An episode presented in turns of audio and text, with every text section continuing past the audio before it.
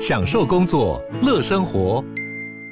就算不在办公室，也能从容应对线上会议。HP Dragonfly 透过专业的 HP Presence 设计，内建降噪及会议快速键，搭配清晰的 Bang & Olufsen 音效，增强音讯及视讯功能。HP Dragonfly 顶级商务笔电，采用 Windows 11专业版，让您在会议中享有最佳的视觉和听觉品质。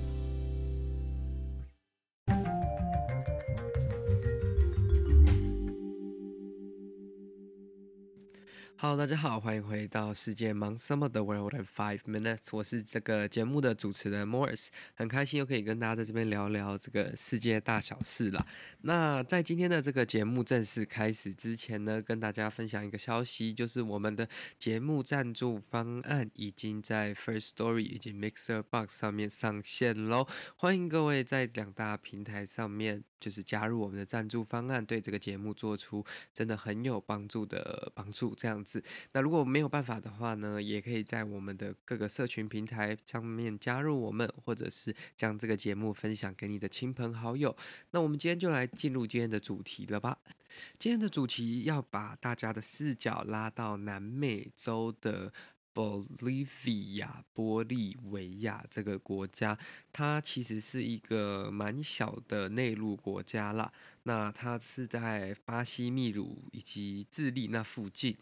那南美洲很多国家呢，其实都有非常大的这个司法问题嘛。那我们今天来看到的就是呃，Bolivia 玻利维亚的司法问题。今天的这个新闻是来自路透社的报道，它的标题是这么说的：呃，Pages for pardons in Bolivia, inmates can cut jail time by reading。这是非常简单的英文嘛。他说，Pages for pardon 就是说用页数来换这个。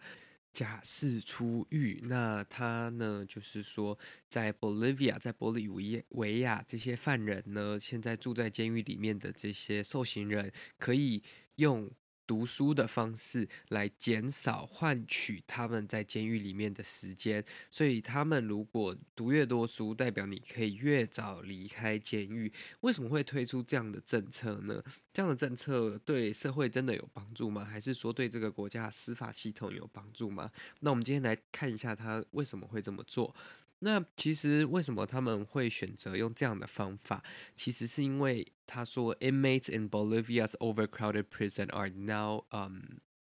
able to reduce their jail time。那就是因为他们的这个监狱已经充满着这个受刑人，已经基本上已经放不进更多的受刑人了。那他有两个目的了。他说，嗯，这个其实是 influenced by a program in but 呃，Brazil 就是被一个原本在巴西就有类似的这种这个 project，然后他想说，哎，不然我们也在这个 Bolivia，就是把它带过来试试看。那它有两个目的，一个是 aim to spread literacy，and the second one is to um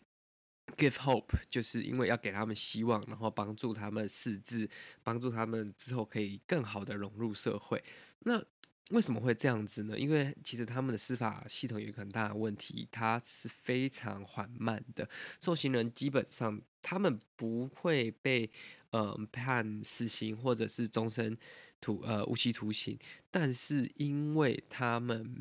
没有一个非常健全、非常快速的速决的一个司法系统，所以基本上他们的判决跟就是每一个案件审理的程序基本上。都要 last for many years，可能短的是两年，长则可能五六年都还没结束。所以他为了要让你尽早离开这个 prison，他要让你尽早把你的刑期做完，让你能回到社会，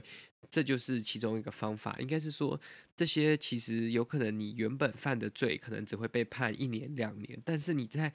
关在收容所里面，在等待出庭、等待判决的这些时间，就有可能超过你要服刑的时间。那他只能让你用这个时间来，就是。呃，换取你之后真的判刑下来的时候，你能提早出去这样子啦。那基本上呢，他们在他们全国超过四十七个监狱都有在做这个 program。那他们优先找的是就是像比较穷的监狱啦，没有办法做一些真正的教育呃体制，或者是说没有办法做一些辅助或者是辅导的这些。那个社工上面的 program 没有办法做这些完善措施的地方，让这些受刑人还是能有一个机会跟社会接轨，然后提早离开监狱这样子。那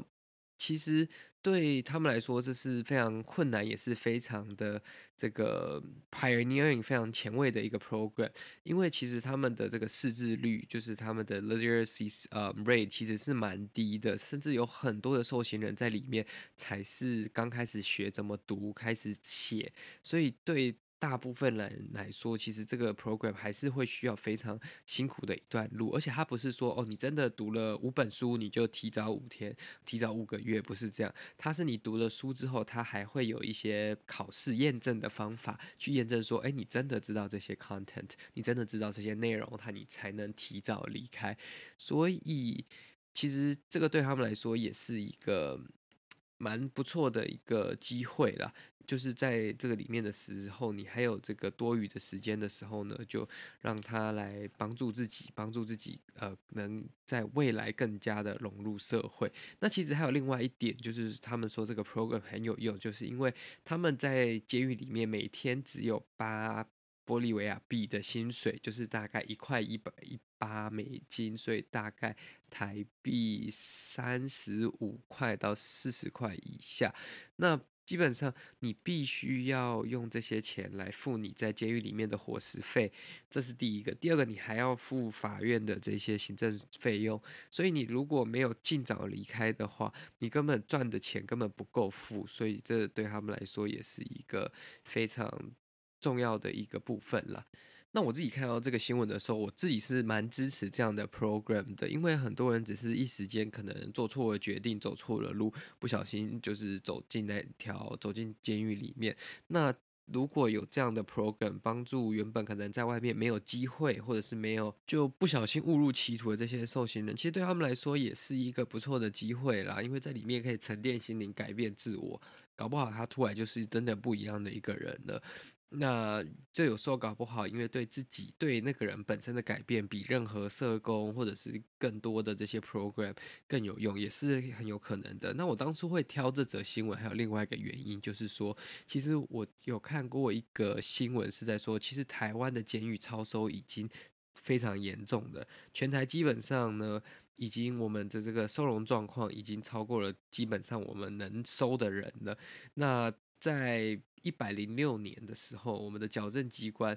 里面就是核定收容人数其实是五万六千人左右，但是其实当年的收容人数就已经高达六万两千人了，所以代表说已经超收了五千四百三十八人。那这个是一百零六年的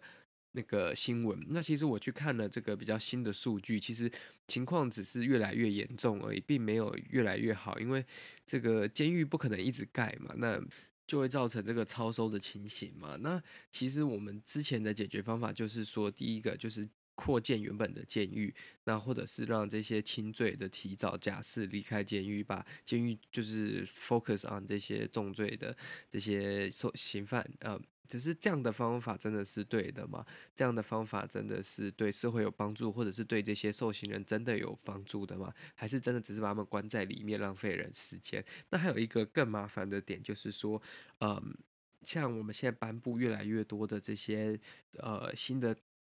条例跟法规，像是毒品危害防治条例以及这些酒驾的相关条款，只是会让监狱更多人而已。那真的这些人会学到教训吗？或者是说他们在监狱里面的生活状况是真的理想的吗？其实有超过这个五成的受刑人吼。基本上都会觉得生活环境不是非常的优质，因为他们可能连一个床的空间都没有，很多都只能睡在地板上，所以这是一个蛮大的问题啦。那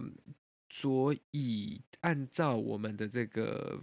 法定标准呢，现行基本上有六成的人是没有床位可以睡的，所以他这个意思不是说他们没有一个软垫了，只是说他们就变成说他们可能整个房间进去全部铺的都是软垫跟床这样子，就没有其他的生活空间。那这样真的有保证受刑人的基本权益吗？这样子真的符合我们所谓就是的人权标准吗？这样子我觉得这个是一个很值得我们司法机关以及相关的团体去做。思考的，因为